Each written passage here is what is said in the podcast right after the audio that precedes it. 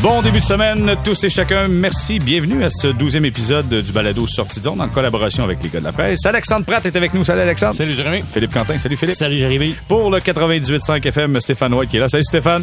Salut les gars. Bon, messieurs, euh, on a encore une fois vu les deux visages du Canadien de Montréal dans cette défaite de 5 à 2 face aux Bruins de Boston. Survol rapide, euh, votre analyse de cette défaite du Canadien. Philippe, je débute avec toi. Ben, il y a un visage qu'on voit plus souvent Claude et qui, qui est plus euh, déterminant Claude, c'est le, le, visage de la fragilité, du manque de confiance. On l'a encore vu hier. C'était tellement clair ce qui allait se produire dans ce match-là. C'est facile de dire après, mais le Canadien s'accrochait à une avance, mais tu sentais que c'était comme inexorable que tout à coup euh, la barrière allait tomber puis que les Bruins allaient s'infiltrer puis c'est exactement ça qui est arrivé. Euh, moi je commence à m'inquiéter beaucoup pour euh, Dominique Ducharme. Je sais pas si vous avez vu son visage après le troisième but euh, des Bruins là, celui où la rondelle dévie sur le, casque protecteur. C'est un gars qui est, qui défait. Euh, je ne sais pas comment il fait encore aujourd'hui pour aller après les matchs répondre aux questions aussi longuement, mais tu sens que, l'énergie est en train d'être moins là parce que c'est dur, c'est dur à chaque match, c'est déception sur, sur déception. Puis t'imagines psychologiquement, ce que ce gars-là vient de vivre là, en, en 4-5 mois, des émotions tellement différentes. Tu es assistant coach, tu es nommé coach du Canadien de Montréal, entraîneur en chef, c'est extraordinaire. Tu conduis ton équipe en finale de la Coupe Stanley. À travers tout ça, tu as une sacrée déception. Tu dois rater des matchs à cause de la COVID. tu es en finale puis tu peux pas diriger ton équipe. Là, finalement, bon, ça, tu t'en tires, euh, tu reviens, l'équipe perd, tout le monde s'y attendait un petit peu. Tu commences l'autre année, tu es plein d'enthousiasme. Et là, là tu es en train de te demander, écoute, est-ce que je vais être capable? Est-ce que je vais passer au travers? Ça doit être tellement dur pour lui. Hmm. C'est incroyable. Stéphane, de ton côté? Bon, écoute, euh, je suis d'accord avec Philippe. Puis moi, j'ai, euh, j'ai, inscrit sur une feuille ici deux choses constance, fragilité. Euh, manque de constance dans le système, manque de constance dans l'effort souvent.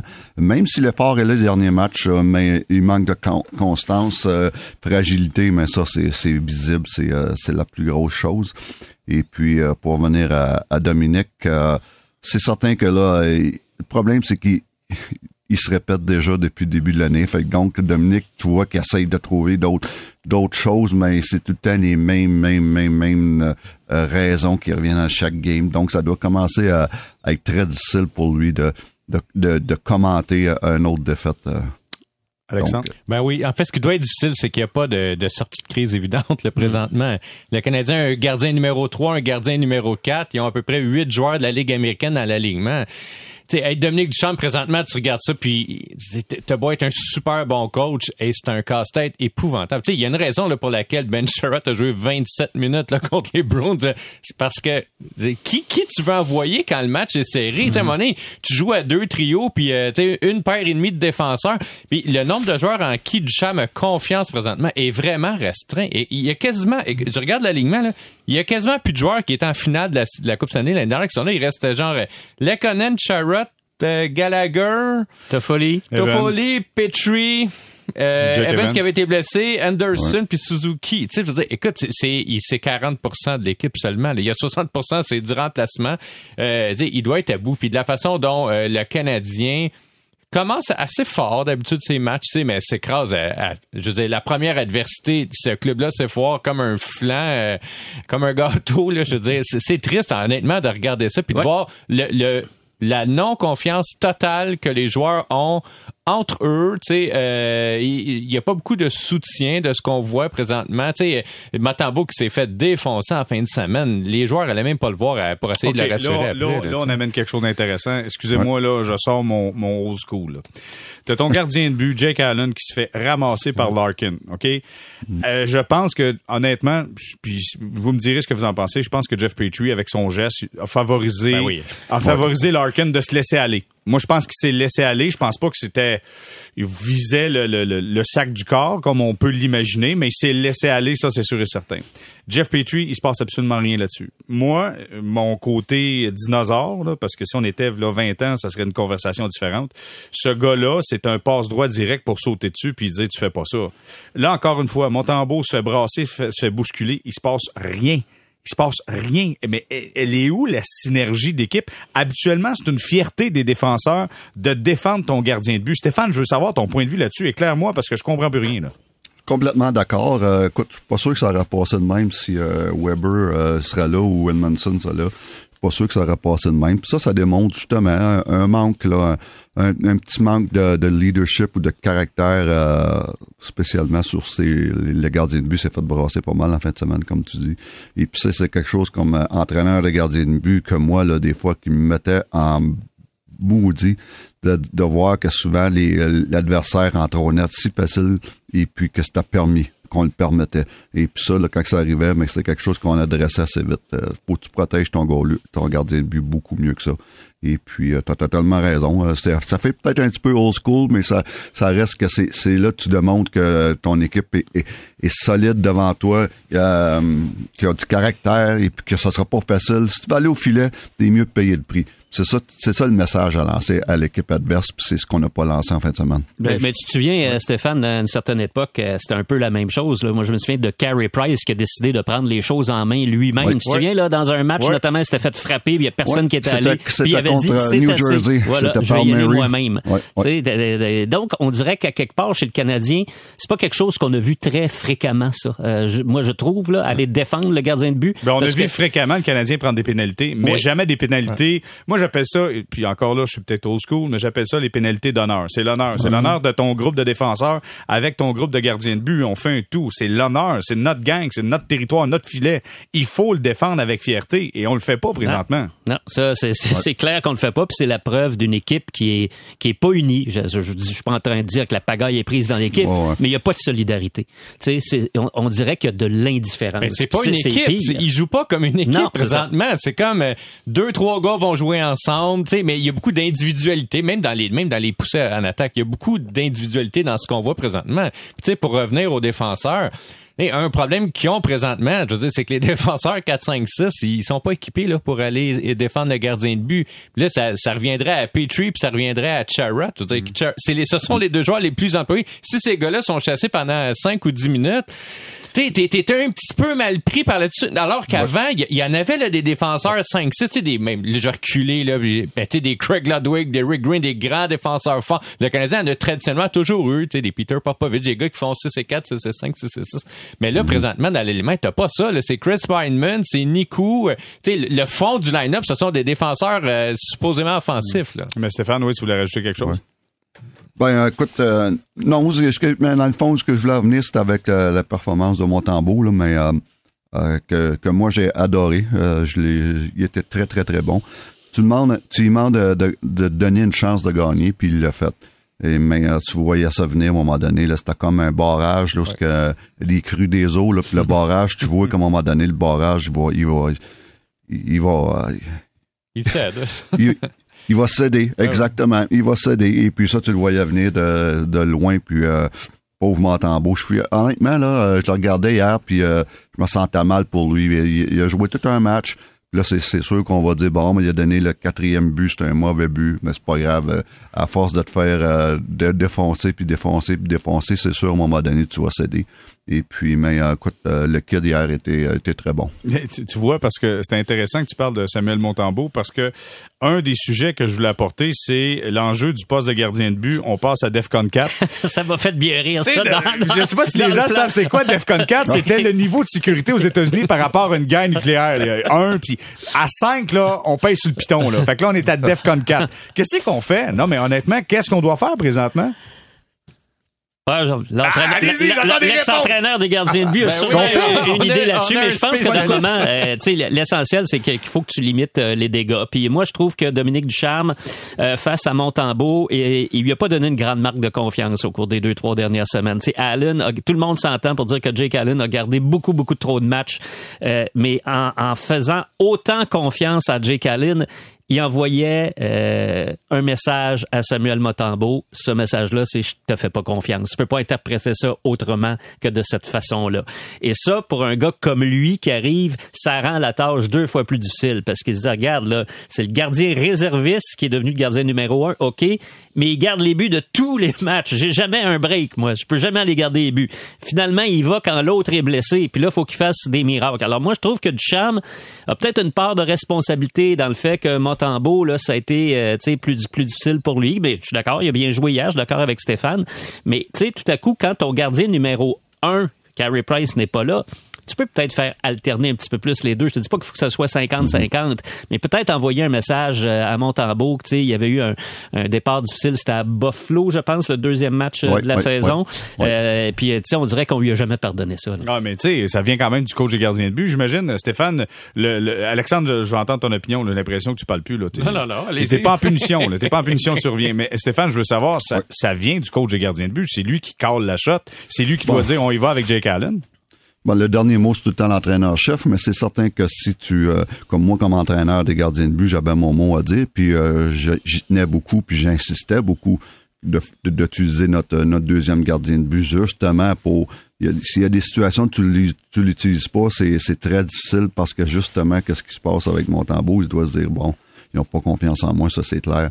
Et puis l'autre chose, c'est que tout le monde sait dans, dans, dans le contexte de Jake Allen, l'historique, son historique le prouve que toutes les fois qu'il joue, qu'il est employé trop souvent, il est moins efficace. Et puis, euh, donc, euh, tout ça mis ensemble. Mais c'est certain que l'entraîneur de gardien de but doit tenir son bout puis il doit mettre son pied à terre de temps en temps.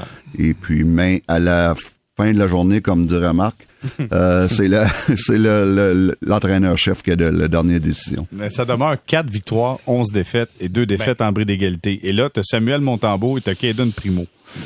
Tu sais, tu fais quoi, là? Non, mais tu sais, euh, pourquoi Motambo a pas plus gardé les buts? Si l'équipe jouait pour 500, Motambo, il aurait sûrement gardé plus de buts. Tu sais, un des enjeux, c'est que présentement, l'entraîneur-chef et le directeur général sont sur la sellette. Le directeur général, je rappelle, pour la 42e fois, n'a toujours pas de contrat l'année prochaine. C'est sûr qu'ils vont essayer de mettre toutes les chances de leur bord puis de faire jouer des gars 27 minutes par match au mois de novembre puis d'envoyer ton, ton gardien numéro 2 parce que Price n'est pas là devant les buts toute la soirée. T'essaies de te sortir d'une série Est-ce qu'on peut les blâmer de vouloir gagner? Ben, ben, à mon avis, non. Là, je sais qu'il y a plein de gens qui souhaitent que le Canadien perde à, à souhait puis devienne pire que les Coyotes de l'Arizona pour avoir 25% de chance de repêcher un gars qui peut-être va devenir bon puis que ça va sauver la franchise dans un an alors que, je veux dire, regardez tous les clubs présentement qui sont en reconstruction, ça dure en moyenne six ans. Là, fait que moi, je suis plus de l'école. Le Canadien doit essayer de gagner. Il a essayé, puis ça n'a pas fonctionné. Puis dans les effets secondaires, ben t'as des joueurs qui jouent à peu près pas, dont la confiance est effritée, notamment Samuel Motambo. Bon. Et ça, Alex, Alex, Alex, excuse, t'as totalement raison. Euh, ils n'ont pas le choix d'y aller avec celui qui est le meilleur, qui lui donne une plus de chance de gagner. C'est vrai. Euh, on, on, l'a fait souvent avec Carey, où ce que ben on, on, luttait pour faire les playoffs, puis on n'avait pas le choix de le mettre, même si on savait que c'était trop.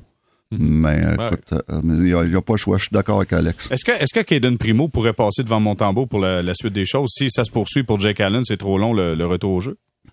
Non, mais je l'utiliserai, par exemple. Si euh, ça se poursuit pour Jake, euh, je pourrais faire quasiment un système d'alternance Primo Montembeau.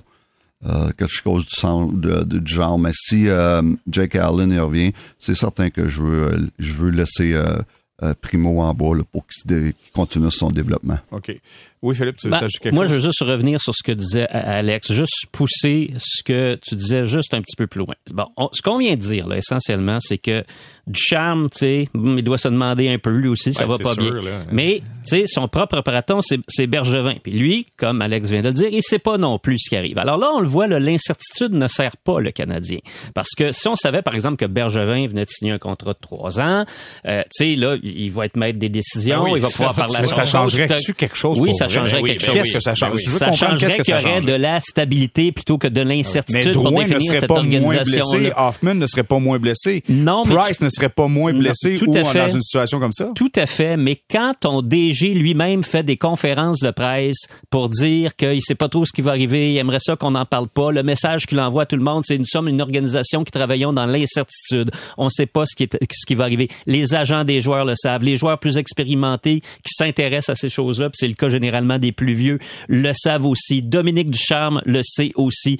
Tout ça, pourquoi? Pourquoi on est dans cette situation-là? Parce qu'il y a un gars, à quelque part, qui est président propriétaire de l'équipe, qui s'appelle Jeff Molson, qui ne décide pas. Il va falloir tout à coup qu'il décide. C'est quoi l'orientation que je veux donner à, cette organisation-là? Est-ce que je regarde l'équipe jusqu'au mois de mars prochain, jusqu'au mois d'avril prochain, sombrer un petit peu plus à chaque semaine, sans, en restant silencieux, en disant pas un mot? Est-ce que je dis, ben non, finalement, Bergevin ça fonctionne pas. On regarde déjà, on va faire comme Chicago. On va le congédier. Ben, parce que Chicago, c'est pour d'autres raisons, mais tu sais, on, on, va nommer quelqu'un par intérim, puis on verra l'été prochain ce qui arrive. Euh, le coach aussi se demande ce qui se passe. Tout à coup, il va falloir qu'on réponde à ces questions-là. Et, et, moi, je trouve que oui, on peut blâmer euh, les blessures, on peut blâmer l'effort, on peut blâmer les joueurs, on peut blâmer trop de gars euh, de la Ligue américaine, mais je, trouve qu'on est euh, moi, je pas tout à fait d'accord avec ça. Tu sais, Anderson, c'est un vrai joueur de la Ligue nationale. Il fait quoi, Anderson, euh, cette année? Toffoli, c'est un vrai joueur de la Ligue nationale. il fait quoi? Tu sais, Hoffman, c'est supposé être un vrai joueur de la Ligue nationale. À part un match ou deux, il fait quoi? Tu sais, puis il y en a plusieurs comme ça.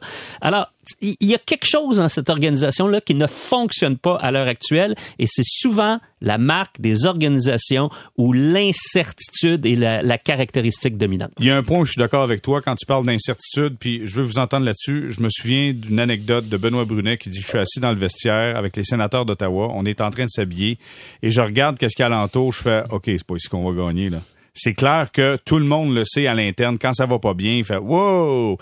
On le sent. On le sent à l'intérieur du vestiaire. Ouais. Stéphane, tu, tu, tu, corrobores ça? À un moment donné, ça, ouais, les, gars, les gars sont au courant, là.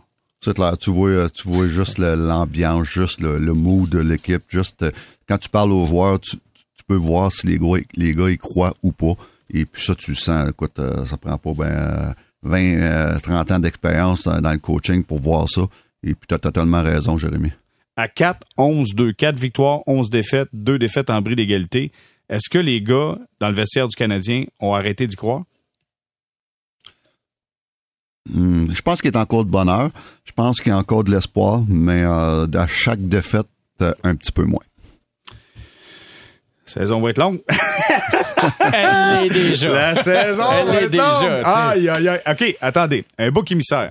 Là, je regarde ces réseaux sociaux c'est sûr que si tu regardes les matchs, tu peux être un peu d'une certaine portion en accord. C'est Jeff Petrie. Là. Jeff Petrie, il est pas bon. Jeff Petrie, ça a pas d'allure. Hier, dans le match hier, Jeff Petrie est en pénalité. Les Browns marquent euh, McAvoy qui marque en avantage numérique. Jeff Petrie dégage la rondelle en plein casque de Charlie Coyle. Il marque dans son propre filet. C'est Jeff Petrie. Tout est Jeff Petrie. Là, tout le monde est uni contre Jeff Petrie. Juste vous dire une chose. Pas Larkin dans le goaler. Pas Larkin dans le Ben oui, gardien ben de oui, but en c'est plus. Ça va pas bien pour lui, honnêtement.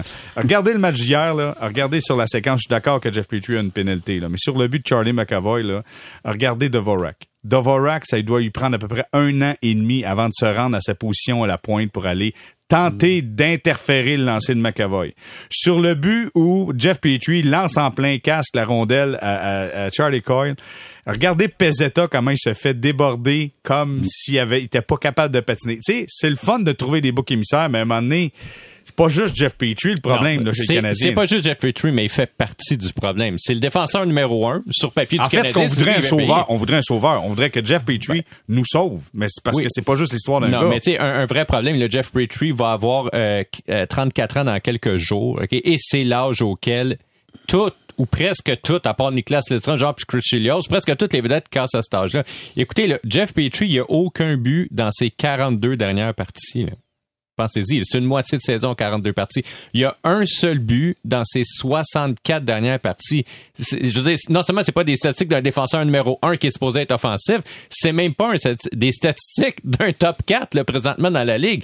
Et tu sais, quand on regarde traditionnellement, là, à partir de 34 ans, là, des joueurs dans l'histoire de la ligue qui ont marqué 40 points à défense, il y en a quasiment pas. Dans l'histoire, il y en a 23. Dans toute l'histoire. Ça, c'est la production à laquelle on s'attend de Jeff Petrie. Ça n'arrivera pas. Puis platement, je veux dire, il, a passé de l'autre côté de la montagne, Jeff Petrie. Il peut redevenir un, un défenseur correct, fiable et tout, mais il ne sera pas le numéro un aussi dominant qu'il l'a été, mettons, dans quatre des cinq dernières saisons. C'est un modèle de stabilité. Malheureusement, il n'est plus rendu là. Il, il va falloir s'y faire. C'est un gars qui ne peut pas jouer 27-28 minutes par match euh, de, ce qu'il nous démontre présentement et je ne pense pas que ça va arriver de nouveau. Philippe, Euh, tu sais, moi, Jeff Petrie. est-ce que tu fais partie du groupe uni contre Jeff Petrie? Non, non, pas du tout. Euh, tu sais, c'est sûr que je, je partage tout ce qui se dit à son propos, mais je trouve qu'Alex a des bons points. On peut pas lui demander l'impossible compte tenu de son âge. Puis je pense pas que Jeff Petrie a l'attitude pour être un défenseur numéro un. Je pense que l'attitude pour être un excellent numéro 3, un excellent numéro 4. Numéro un, là, t'es le général de la brigade défensive. Jamais, je n'ai jamais perçu Jeff Petrie comme ça. Je pense qu'il est très bon, très bon dans, pour reprendre l'expression consacrée, dans sa chaise. Puis sa chaise, c'est pas la première sur le devant euh, du podium Cela dit, je regarde le nombre de minutes qu'il joue par match. Là, il joue encore beaucoup. Et bon, l'autre jour, il engueule ses coéquipiers sur un, mauvais changement. il semble quand même euh, avoir à cœur le, le, succès de l'équipe. Moi, le problème, personnellement, où j'en reviens pas. Bon, d'abord, Devorak, là, on nous l'avait présenté comme le remplaçant de Philippe Dano. Hey, on est à des années-lumière de Philippe Dano. Puis moi, je me souviens quand le Canadien a fait son acquisition, le directeur général euh, des Coyotes, c'est euh, Armstrong, je mhm. pense. Ah, il a sorti le violon. Les gens de Montréal vont l'adorer, puis il est extraordinaire. Puis moi, je lisais tous ces commentaires-là, puis je me disais, mais s'il est si extraordinaire que ça, puis il est encore relativement jeune, à 26 ans, puis qu'il est sous contrat pour 4 ans, un salaire décent, tu sais, il fait pas 8 millions par année, là, je pense c'est 3,5 Pourquoi tu t'en débarrasses? Pourquoi tu t'en débarrasses quand tu reconstruis? Il n'y a pas 30 ans, il y en a 26. Là, je commence à comprendre pourquoi ils ont décidé de le laisser aller.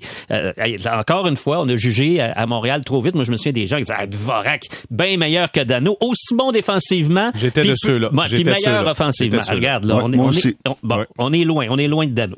Euh, je regarde les autres, j'en ai parlé tantôt. Est-ce que quelqu'un peut me dire ce que Tyler Toffoli fait depuis le début de la saison?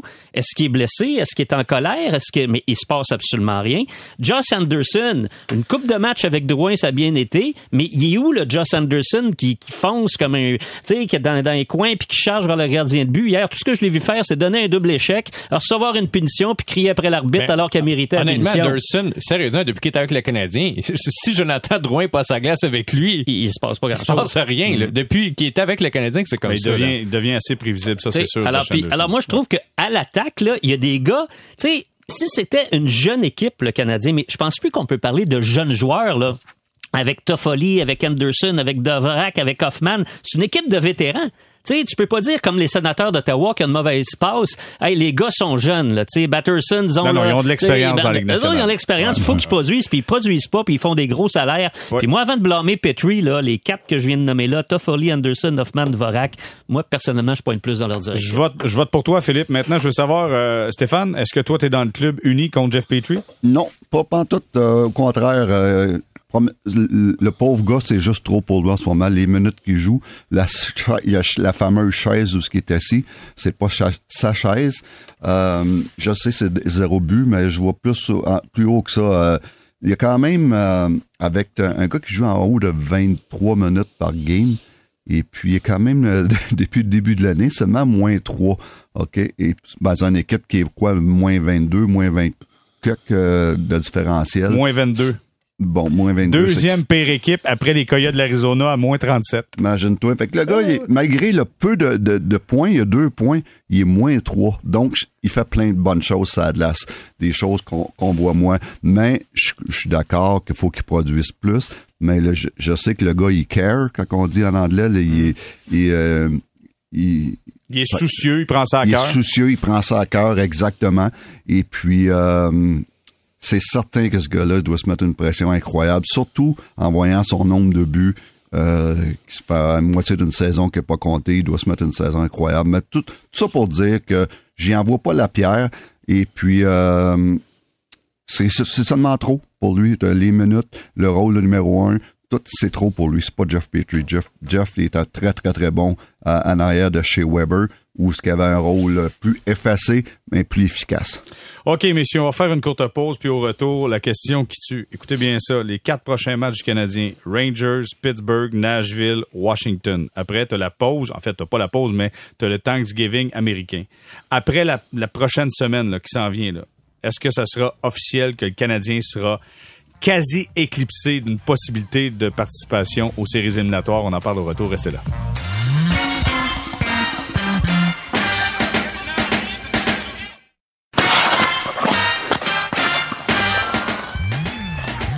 On est de retour euh, au douzième épisode de, ce balado sorti zone en collaboration avec euh, la presse. Euh, nous avons Alexandre Pratt qui est là, Philippe Quentin, Stéphane Roy également. Messieurs, je vous ai posé la question à 100 dollars. Là, je regarde le calendrier pour le Canadien, ce qui s'en vient. Mardi, face aux Rangers à New York. Jeudi, le Canadien reçoit les Penguins de Pittsburgh. Samedi, Nashville. Et le 24, les Capitals de Washington à Washington. Pourquoi dis 24? Parce qu'on dit toujours que le Thanksgiving américain, si t'es à 4 points à peu près d'une participation aux séries, il y a de fortes chances que tu fasses partie des séries. Ce n'est pas le cas du tout. On est à quoi? 8 points présentement.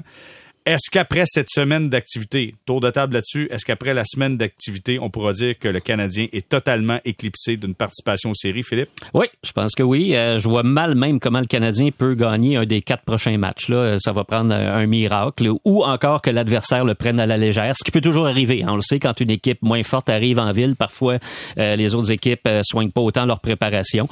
Mais tu sais, regardons les matchs contre les Rangers demain, ça va être très difficile. Pittsburgh ici, ça va être très difficile.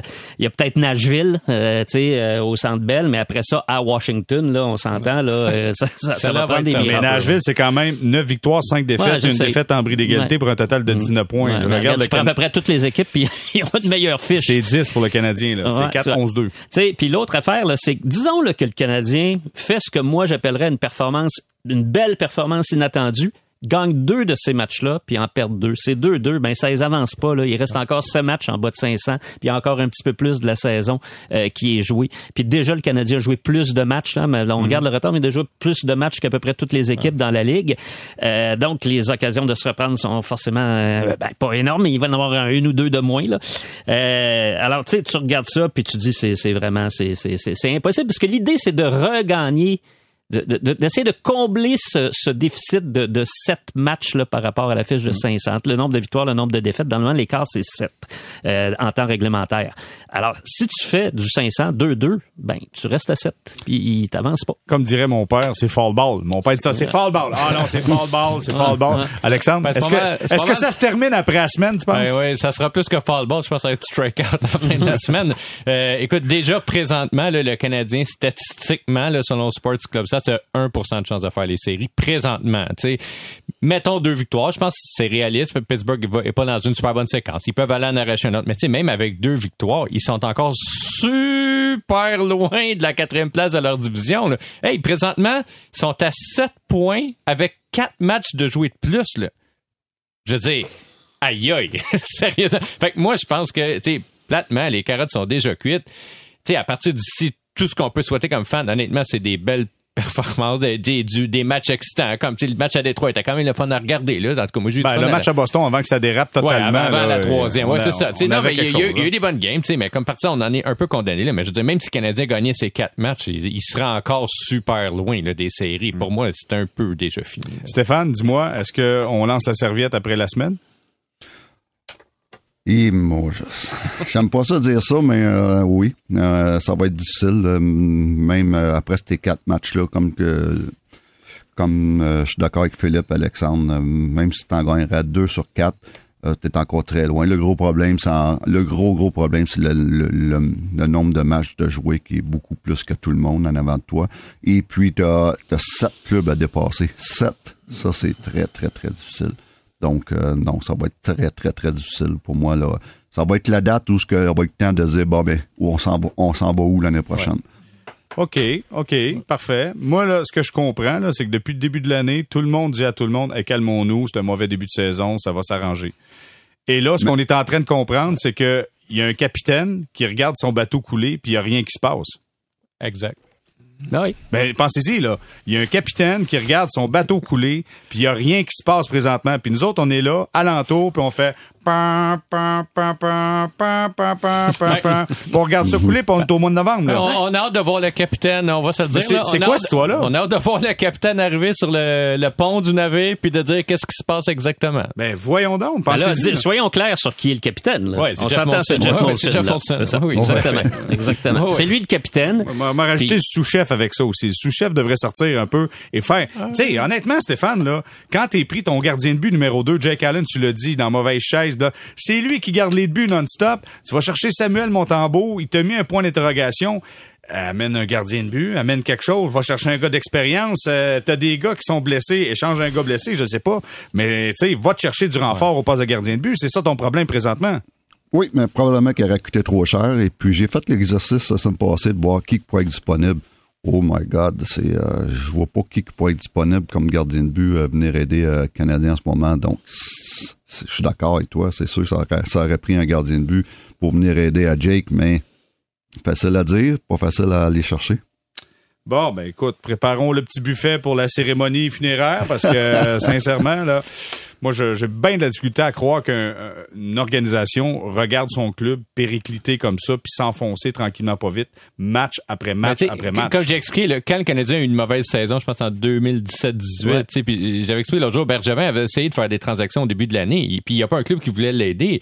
Il est dans la même situation présentement. Euh, Tu sais, mettons, on va aller chercher un bon gardien numéro 2 dans une autre organisation. Presque toutes les autres organisations de la Ligue, à part les sénateurs puis les Coyotes, sont dans une lutte présentement. Là. Je sais pas, euh, pas pour entrer dans les séries au début de l'année, mais ils sont dans la lutte au classement. Pourquoi ils échangeraient leur deuxième gardien aux Canadiens présentement? Il n'y a, pas trop de logique derrière ça. Fait, platement, le Canadien, euh, puis je écrit depuis un mois dans le journal, le Canadien est condamné à faire avec ce qu'il y a présentement, puis il y a des joueurs qui livrent pas, puis les autres sont pas dans la bonne chaise. Fait que c'est plate, mais le travail de cet été, il a pas été bien fait, ou en tout cas, il a été incomplet. Puis là, le Canadien paye, puis big time. Puis il paye évidemment bon, pour toutes les années de repêchage, on fera pas le débat. Mais tu sais, je veux dire, le gros problème, il est là. Il y en a pas de réserve présentement. OK, il y a un club qui est pire que le Canadien dans l'Est présentement. Ce sont les sénateurs d'Ottawa. Quatre victoires, 10 défaites et une défaite en bris d'égalité pour un grand total de 9 points. Bon, pire, vous allez me dire, c'est un petit point en arrière. Sauf qu'il y a tellement de cas de COVID-19 présentement chez les euh, sénateurs d'Ottawa. Et là, Dry- euh, euh, Darren Dreger de TSN euh, sort l'information voulant qu'il est possible que les matchs de cette semaine des sénateurs d'Ottawa, les trois matchs au programme, soient reportés en raison du haut taux de contamination à la COVID-19. Fait que, tu sais, si les sénateurs gagnent pas, on peut dire, ils sont jeunes, puis en plus, la COVID frappe solide dans le vestiaire.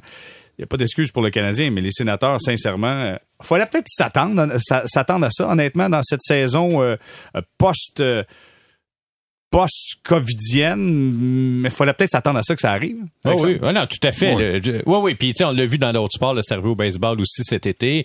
C'est normal. Le virus euh, continue à se transmettre. Ce qui est étonnant, c'est plutôt le nombre de joueurs. Mais, tu sais, faut pas se faire d'idée, là. Dans un vestiaire de hockey, c'est pas l'endroit le plus ventilé au monde. Puis, c'est à peu près gros comme un studio de radio, là, tu sais. Puis, tu sais, Ah, on est trois. tu devrais penser à ça? Ici, on est quatre, là, mais eux, ils sont 22, là, tu sais, plus tout le monde. Mais on a des plexiglas, nous autres. Ah, ben oui, Ah ben oui, c'est ils vrai, sont là, c'est les vrai. plexiglas. Ben Donc, oui, ben donc, euh, c'est- non, mais donc c'est un petit peu normal que ça survienne. Tu sais, puis tu te mets, tu regardes les sénateurs, ok, ils ont plus de profondeur dans les ligues. Non, mais tu sais, un moment il y a quand même des limites là, à rentrer des gars de 20 puis 21 ans. Tu sais, j'ai vu qu'ils ont rappelé Maxence Guénette cette semaine. Tu sais, il, va être un bon joueur éventuellement, mais est-ce qu'il est prêt présentement? Peut-être pas. Fait que tu sais, t'en rentres comme ça, mais tu sais, 5, 6 à la fois, c'est sûr, tu vas avoir des défaites. Puis je pense que en fait, d'interrompre les matchs va avoir un effet plutôt bénéfique là, sur les sénateurs. Ils vont pouvoir se regrouper puis repartir. Tu sais, c'est arrivé aux Canadiens l'année dernière, ils ont quand même arrêté de jouer pendant Puis étonnamment, quand ils sont revenus, ils étaient pas si pires au début. Et ça tout l'air que c'est confirmé. Là. Il y a Bruce Garriock, là, le journaliste d'Ottawa, qui dit que la Ligue nationale va bel et bien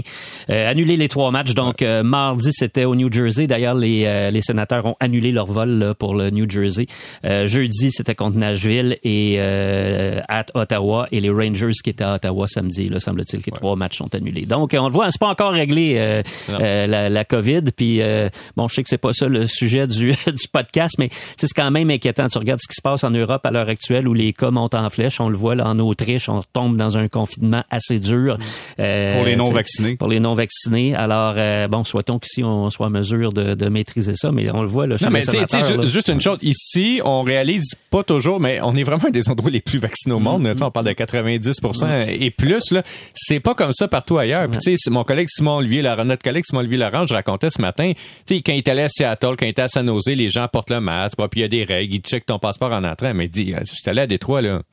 Rien, Les trois, là. les coachs, pas, de masque en arrière du Non, non, À Boston, pas- Boston hier, pas de Non, masque mais en non pas de masque, mais je veux dire, il n'y a aucune vérification même des spectateurs. Je veux dire, en rentrant, là, je veux dire, t'as pas de masque dans les estrades, puis il n'y a même pas de vérification de passeport. Donc, tu sais, je veux dire, ça prend pas grand monde pour contaminer du monde en masse après ça. Il y en a eu des études. Écoutez, il y a eu un match de soccer cet été, il y a eu 5000 personnes contaminées pendant une game dans les estrades. Fait que, tu sais, je veux dire, si t'en as 30 dans un aréna, je veux dire, qui sont contaminés puis qui ont pas de masque, des spectateurs puis qui, qui sont proches des joueurs, tout ça est possible. là, sais. Donc, c'est pas, c'est pas nécessairement de la faute des joueurs. Là, je veux mettre ça au Ah, clair, mais il y a beaucoup de gens que ça peut être Bon, hey, euh, ça me tente de parler de choses positives. Là. On a parlé du Canadien, de la COVID. Parlons des Oilers d'Edmonton. Ça? Ben oui, eux autres, Oui. ça va bien. Les Oilers, 11 victoires, 3 défaites. Euh, Hey, on les aime, les Oilers. Corner- ah, ils sont incroyables. Corner McDavid, euh, 600 points, déjà atteint le plateau des 600 points. Euh, je pose la question à Stéphane en premier. Est-ce que c'est enfin l'année des Oilers d'Edmonton, selon toi?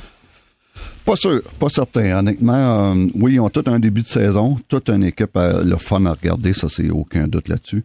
Et puis, euh, mais, euh, comme la plupart du monde, je me questionne sur le gardien de but. Et puis, ça, c'est très inquiétant. Je, je, je, comprends pas qu'une équipe qui est si près d'être dans le top de la Ligue nationale règle pas ce problème-là. Ça fait deux ans qu'on en parle. Ça fait deux étés qu'il y avait quand même des bons gars sur les marchés des joueurs autonomes, des, des bons gardiens de but. Ils ont pas bougé. Et puis, euh, ils ont à peu près, ils ont à peu près 20 pieds de gardien de but dans le net, là, dans- en hauteur, là. Mais, euh, Koskinen, Smith, puis Stewart, euh, Skinner. Et puis, mais, les trois, c'est trois gardiens de but très, très, très moyens. Et puis, euh, c'est le, le- je comprends pas une équipe là, qui, qui est à ça d'être dans le top, de pouvoir euh, régler ce problème-là. Mais le reste, là, wow, sont fun à jouer. C'est toute une équipe. McDavid, il vaut à, à lui seul le, le prix du, du billet. Donc, euh, sont proches, mais faut qu'ils règlent ça. Koskinen, quel drôle de gardien de but, ce gars-là. C'est incroyable. Premièrement, numéro 19 pour un gardien de but, ça fait bizarre en partant.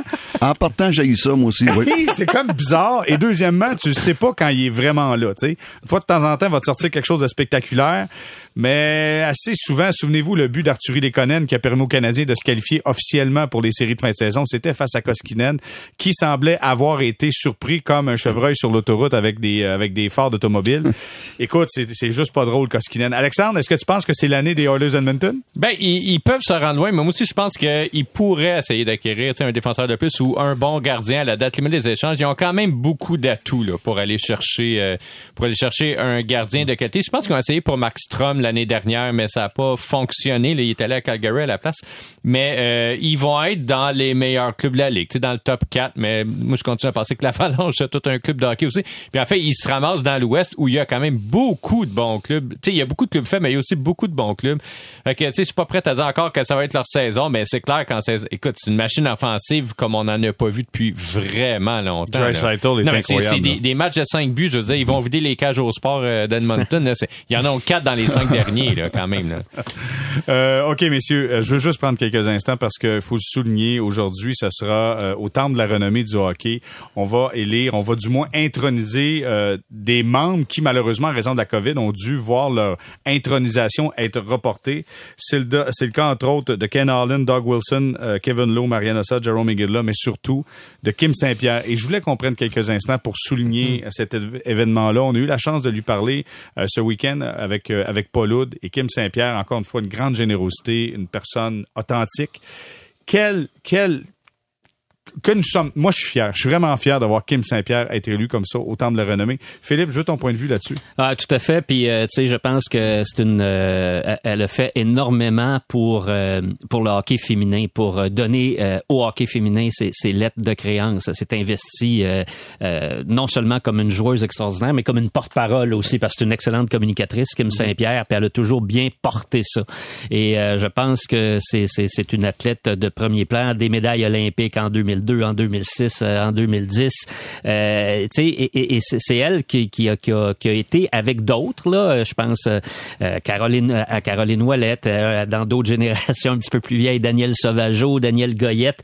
Ce sont des bâtisseuses ces femmes-là. Elles ont bâti quelque chose. Elles ont, elles, ont, euh, elles se sont euh, confron- elles ont été confrontées à des embûches, à de nombreuses embûches au fil des années. On le voit encore d'ailleurs dans le hockey féminin. C'est c'est pas réglé. Il y a pas de ligue puis tout ça. Puis bon, en tout cas, ça ça fonctionne pas comme euh, on souhaiterait que ça fonctionne. Mais malgré tout, ils ont toujours euh, ces femmes-là ont toujours gardé la foi puis de voir euh, que Kim Saint-Pierre aujourd'hui est reconnue pour l'ensemble. Oui, ses performances sportives. Mais moi, je pense que c'est plus que ça aussi. Même si c'est les performances sportives qui font foi de tout là pour le temps de la renommée, mais c'est parce qu'elle a fait tellement plus. Stéphane, Stéphane, une gardienne de but comme Kim Saint- Kim Saint-Pierre au temple de la renommée, ça fait, c'est le fun à voir quand même. Moi, Kim, écoute, Kim, je la connais très, très, très bien. On a travaillé souvent ensemble. Euh, on est venu travailler à mon école de gardien de but euh, souvent. On a fait une école de gardien de but aussi à, à, à Lézin, en Suisse, pendant deux ans. Et puis, euh, Kim, j'ai... euh, avant, euh, il y a une vingtaine d'années, j'étais consultant pour la compagnie euh, Sherwood, où ce qu'on on avait parti de l'équipement de gardien de but destiné aux filles. Et puis, c'est avec Kim que j'avais euh, développé une, nouvelle paire de jambières qui était un petit peu moins grosse que ceux portés par les, les, adultes, les hommes adultes, et un petit peu plus, plus petites que, plus grosses que ceux qui ont, qui ont un, un size intermédiaire. Et puis c'est avec Kim qu'on avait développé ça. Tout ça pour dire que c'est- exactement, c'est une fille là, qui, euh, qui a, qui a parti un mouvement au niveau des gardiens de but. Et puis à, à mon école, quand elle est venue, c'est parce que une des raisons, quand on- j'annonçais qu'elle venait, il y avait beaucoup de jeunes gardiens de but qui se sont. C'était la, la, la Patrick Roy des, des filles. Et puis euh, pour moi, là, c'est euh, bravo, euh, tellement toute, un- toute une personne, tout le temps souriante, elle venait à mon école de hockey, tellement bonne avec les jeunes.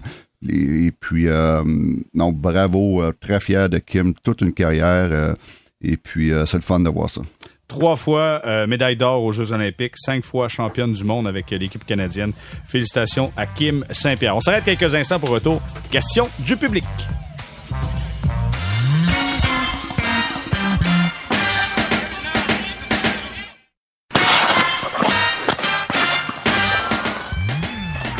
On est de retour pour ce douzième épisode du balado zone. Troisième saison, mine de rien, messieurs. Troisième saison. On commence à prendre de l'expérience? Le contrat pont va arrêter. Le, le entry level va arrêter dans pas long. Et là, on va aller peut-être vers un contrat à long terme contrat pont. On ne sait pas trop. Là, on négocie là-dessus. Euh, ceci étant dit... Rien en bas de 8 ans. Et pèse fort, pèse fort ce crayon. Euh, ceci étant dit, allons aux questions du public. À tour de rôle, j'en ai deux. Je vous les pose, je vais avoir votre point de vue là-dessus. Euh, la, pre- la première vient de euh, Johan Dallaire-Boily qui dit... En fait, là, je veux juste dire que je résume la question, OK? Donc, lui, il se questionne sur l'effet du départ. Entre autres, on a eu d'autres questions là-dessus, sur l'effet du départ de Pierre Allard, qui est le, gars qui s'occupait du conditionnement physique du Canadien. Euh, se questionne sur la condition physique des joueurs présentement. On voit souvent un bon début de match, puis la fin du match est difficile. On voit, il y a des gars, entre autres, Dvorak, Toffoli, il y a des gars qui ont de la difficulté à avancer comparativement à ce qu'on a pu voir lorsqu'ils étaient en pleine forme auparavant. Euh, il y a Serge Savard avec Patrick Lagacé qui s'est questionné sur la, la condition physique des joueurs. Je vais avoir votre point de vue. Selon vous, est-ce que là, présentement, c'est un cas à surveiller, la condition physique des joueurs du Canadien de Montréal? Alexandre, je commence avec toi. La, la réponse, c'est oui. C'est difficile de voir quelle est la part des nouveaux euh, thérapeutes sportifs ou des nouveaux préparateurs sportifs là-dedans versus celle de Pierre Allard. Tu sais, il y en a quand même eu des blessés. là. Souvenez-vous, la fin de la saison dernière, là, il y avait le tiers de l'équipe qui était à sa liste des blessés avec l'ancienne administration aussi. Tu sais, euh, ceci dit, il y a quand même des blessures. Tu peux rien faire. Jonathan Drouin recevoir une puck en pleine face puis rater des matchs. Platement, tu peux pas changer ça. Tu sais, Price, ça n'a pas rapport avec ça. Weber, ça n'a pas rapport avec ça. Fait, fait que, tu sais, c'est pas toutes les blessures qui sont attribuables à une mauvaise condition physique, mais c'est vrai qu'il y a des joueurs chez les Canadiens qui, en troisième période, c'est plus difficile. Est-ce que c'est dû au fait que le Canadien, c'est le club qui a le joué le plus de parties à date cette année? Tu sais, peut-être, ils ont quand même un calendrier très condensé. Puis l'autre chose, il y a un été quand même plus court que d'autres équipes. Mais, tu sais, on l'a bien vu, dès le camp d'entraînement, il semblait quand même avoir des certains enjeux de, de gestion d'énergie de la part des joueurs. Puis ça continue. Fait que oui, c'est quand même préoccupant. Mais est-ce que c'est de la faute des gens responsables du consommation physique? Peut-être que Stéphane peut mieux répondre. Ouais, à Stéphane, vas-y, on t'écoute là-dessus. Ben, je pense, je pense pas, moi aussi, que c'est euh, la faute du, du conditionnement physique. Et puis, euh, moi, je pense une des, une des raisons, c'est premièrement la, la très porte la euh, courte période de- de- qu'ils ont eu cet été. Ils ont fini très tard et puis ces gars-là, ils n'ont pas récupéré comme qu'ils auraient dû. Et puis, euh, ils ont, à cette heure, ça marche, ils ont tous des, euh, des chips euh, collés sur le corps pendant le- les, les parties et les pratiques qui va dire bon mais euh, ok lui euh, son conditionnement physique faut qu'il travaille telle telle telle chose son endurance son ou ils ont- sont sont euh, sont tellement Ils sont monitorés pendant les entraînements et les matchs. Là. Exactement. Donc ça, ça dit beaucoup de choses. Et puis, euh, mais c'est vrai que Pierre, c'était une grosse perte parce que c'était euh, quelque chose, quelqu'un de très important. Mais je crois que euh, moi, tous les blessures, ça n'a rien à voir. Et puis, euh, le fait là, que le, le période euh, estivale était très, très, très courte, je, je me répète, ils n'ont pas récupéré encore ces gars-là. OK, là, j'ai une question à 172 pas à 100, mais 172 C'est Jack Kerouac, le célèbre euh, auteur, qui, qui nous envoie une question sur Twitter. Je salue Jack Kerouac. Euh, nous dit, euh, donc, pour que le Canadien ait 95 points, OK, le Canadien doit avoir 85 points en 65 matchs. Ça veut dire jouer aux alentours de 654, OK, une moyenne, hein, 654. Lui nous donne, à- exemple, une fiche de 39 victoires, 19 défaites et 7 défaites en bris d'égalité sachant que c'est plus ou moins possible, que c'est qu'on fait maintenant? En fait, c'est ça la question que tout le monde se pose. Si le Canadien est éliminé après, après une semaine, qu'on le sait que ça sera difficile, quasi impossible de revenir, on fait quoi euh, maintenant, Philippe? Ben, première chose, il faut que tu décides qui va être le boss la saison prochaine. Pour moi, c'est ça qui est l'essentiel. Alors là, ça sera, euh, si par exemple ça arrive, mettons, le 15 décembre, là, on juge que là, c'est vraiment terminé. C'est à Jeff Molson de décider. Moi, je pense qu'il faut qu'il se branche. faut qu'il envoie, faut qu'il dise à Marc Bergevin, tu reviens l'an prochain ou bien tu reviens pas. Puis s'il revient pas, ben il partira sans doute sur le champ, on nommera un intérim. Euh, mais il faut qu'on ait quelqu'un qui sache qui va prendre des décisions puis qui peut rebâtir un plan. Cette équipe-là besoin d'un plan un petit peu plus euh, long terme. On le sait, là, c'est, c'est plus une équipe qui est à un joueur ou deux de faire un bon bout en séries éliminatoires. Euh, Il y, a- des vétérans qui, qui, qui pourraient être des attraits intéressants pour d'autres équipes à date limite des transactions. Tu vas peut-être vouloir en laisser aller un certain nombre en retour de choix au repêchage. Donc, il faut décider qui va faire ça. Ça, je pense, c'est numéro un. Puis numéro deux, il faut que tu décides aussi, euh, tu sais, Alexandre, on a beaucoup parlé la semaine dernière, comment le repêchage, ça a été passablement catastrophique dans les dernières années pour le Canadien.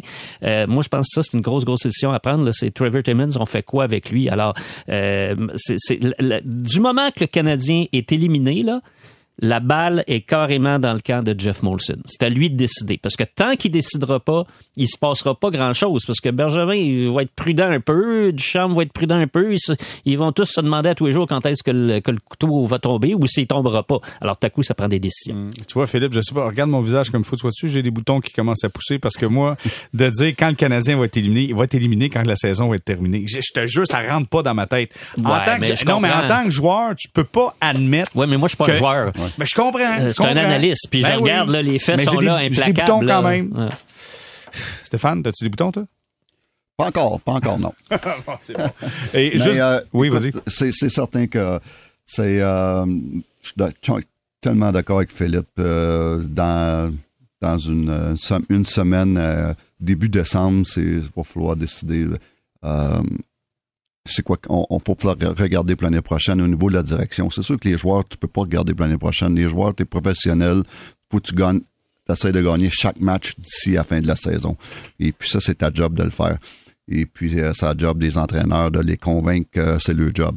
Et puis, mais au niveau de la direction, faut que tu vois plus large que ça. À un moment donné, il va falloir que tu décides on s'en va où l'année prochaine si les choses changent pas d'ici le 1er décembre. Mais je vous garantis, visez le 17 décembre. OK? Pourquoi le 17 décembre? Parce que Jacques Martin a été congédié le 17 décembre.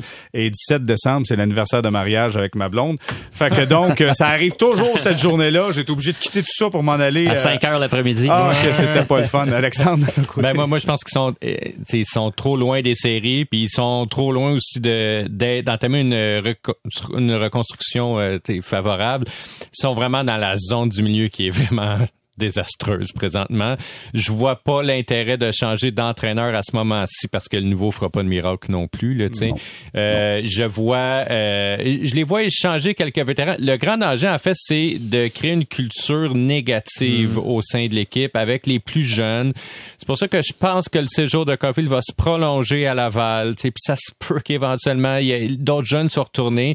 Les 10 joueurs qui n'ont pas rapport dans le club présentement, eux, là, qui perdent pendant un an, le Canadien les re-signera même pas. Tu sais, des Adam Brooks de ce monde, des ça, tu sais, le Canadien va en garder peut-être 3 4 il va laisser passer ça. Eux, c'est pas grave. Mais il faut vraiment que tu t'assures à ce que, tu sais, des gars comme Suzuki, des gars comme Drouin, tu sais, des gars qui sont ici pour encore 2, 3, Romanov. 4 ans. Mais Romanov, ça. Pensez-vous vraiment Ça. que pensez-vous vraiment que la direction va décider d'échanger des, des vétérans, mettons Oui. question de euh, question de, de, de, de libérer un peu d'espace ou de changer Ah, un peu en ils vont- mais Non, mais attendez, oui, oui, attends, ce que je veux dire, c'est quand tu sais que Price va revenir, tu, tu mettras pas Price dans le filet avec un club de un club de la Ligue américaine devant lui là. Ouais, c'est drôle. Je pense qu'il faut être prudent là avec euh, Carey Price et euh, euh, sais, oublions là tout ce qui lui est arrivé là, sais, on lui souhaite bonne chance tout ça. Mais sur le plan purement sportif, est-ce qu'il va revenir au niveau euh, qui était? Il va avoir manqué quand même un bon moment, relève d'une blessure. Puis on vient aussi à la considération. Alex en faisait allusion tantôt à l'âge. Puis c'est vrai qu'il y a des gardiens qui ont eu des bons moments passés 34-35 ans. Bergevin a souvent parlé d'Henrik Lundqvist, mais c'était des périodes. Il n'a pas été bon pendant Non. trois ans consécutifs, là, trois années consécutives après 35 ans ou 34 ans. Donc, c'est plus difficile, à mon avis. OK, mais là euh, écoutez bien là, juste savoir là, bon, je voulais aller sur OKDB, puis ça marche pas. Je suis pas un robot. Des joueurs échangeables ou... euh, Non, non, euh, l'âge, quel âge qu'il a? 33 Price? Aux alentours? Carey, ouais. Euh, Il y a je pense Carey, que ça c'est vient 34. 34, Carey je Price. pense qu'il y a 34, ouais. Ouais, Parfait. 34. 30, 34 ans, t'as Carey Price dans ta formation. Ouais. Sincèrement, tu mets pas un club en reconstruction ou un club de la Ligue américaine. Price va dire ça n'a pas de sens, je resterai pas là. Ben, Sinon, Stéphane, t'en penses quoi? Non, mais c'est clair, c'est clair, mais sauf que tu fais quoi? Tu l'échanges, mais il faut l'échanger, il faut que quelqu'un qui, qui veut avoir ce contrat-là. Et euh, ça va être ça va être difficile, euh, honnêtement, ça va être difficile. Oui, il y en a des gardiens de but, euh, des gardiens de but qu'à cet âge-là, euh, il, reste, encore beaucoup d'années. Corey Crawford l'a fait. Marc-André Fleury le fait encore. Tu parles de Lundqvist, euh, oui. Donc, euh, mais euh, au fait, tu gardes Carey, mais à, condition que tu aies un super bon backup, comme Jake Allen. Ah, Carey ouais. Price, là, il est né le 16 août 1987. Donc, Il il, a fêté ses 34 ans, mais la saison prochaine, il a joué à 35 ans. Là. C'est- effet. Mais tu sais, bon, Price peut toujours se motiver en disant si on veut aller aux Jeux, tu sais, s'il veut aller aux Jeux Olympiques, Olympiques, je ça ne dis pas non, mais ouais, ça ouais, donne quand même un bon camp d'entraînement. T'en reçois des shots, là, 40 tirs par game. Ça euh, se peut. Il va être équipé à un moment donné pour aller aux Jeux Olympiques. Non, mais sans être cynique, c'est un peu le cas pareil. Puis l'autre chose, tu sais, pour échanger Carey Price, soyons réalistes, là, l'équipe qui a le moins de problèmes de masse salariale de la Ligue nationale, l'a pas pris gratuitement, les, les Kraken de Seattle. tu sais. Fait, ça va être difficile d'aller changer Non, un club, clair. un contender à la fin de l'année. Exact. OK, bon mais voyons comment la situation va se poursuivre pour le Canadien de Montréal. C'est déjà tout pour nous. Gros merci à vous, messieurs de la presse. Philippe salut. Quentin, merci Merci. beaucoup. Alexandre Pratt, merci d'avoir été là. Stéphane White, toujours un plaisir. Merci d'avoir été là. Merci, les gars. Euh, C'était déjà tout pour nous. On se donne rendez-vous vendredi prochain pour une autre édition de Balado Sortie d'ombre.